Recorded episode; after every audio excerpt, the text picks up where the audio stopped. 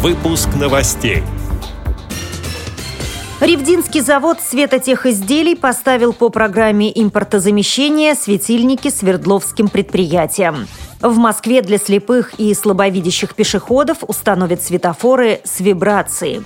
Курская областная организация ВОЗ провела пятый информационно-реабилитационно-образовательный молодежный форум инвалидов по зрению «Шаг навстречу». Далее об этом подробнее в студии Наталья Гамаюнова. Здравствуйте. Здравствуйте. Ревдинский завод светотехизделий начал поставки импортозамещающей продукции предприятиям Свердловской области, сообщает агентство «Интерфакс».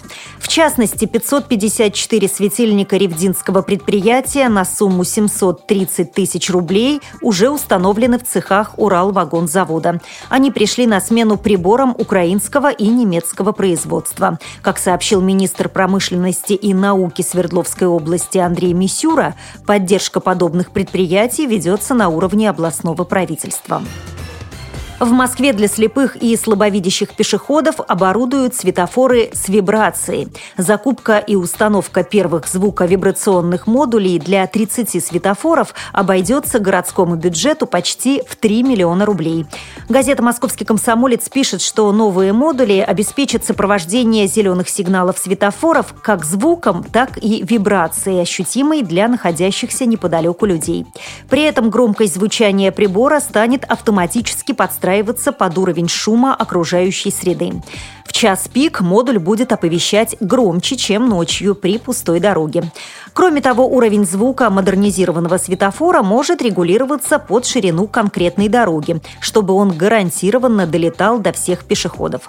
Отмечу, что новые модули позволят заменить привычные светофорные гудки на самые разнообразные мелодии в формате MP3, эм а по умолчанию в них будет установлена мелодия «Тик-так». Темп тиканья будет ускоряться на последних 7 секундах зеленого сигнала.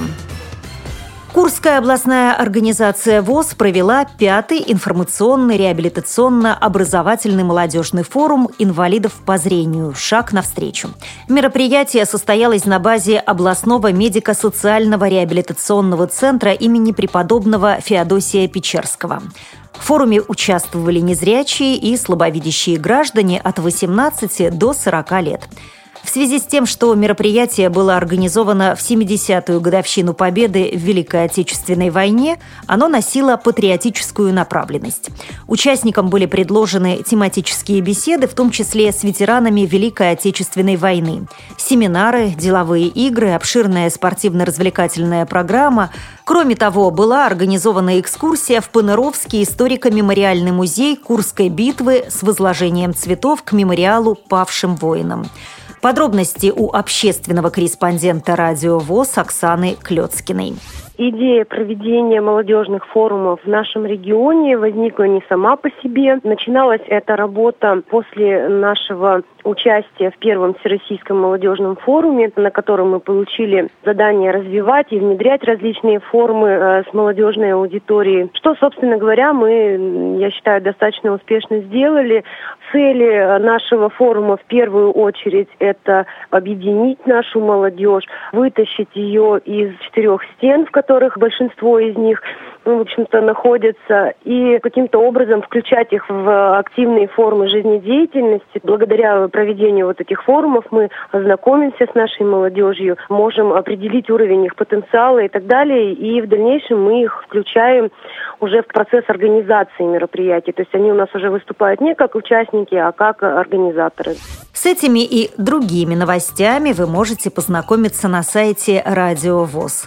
Мы будем рады рассказать о событиях в вашем регионе. Пишите нам по адресу новости собака ру. Я прощаюсь с вами и желаю хороших выходных. Всего доброго и до встречи.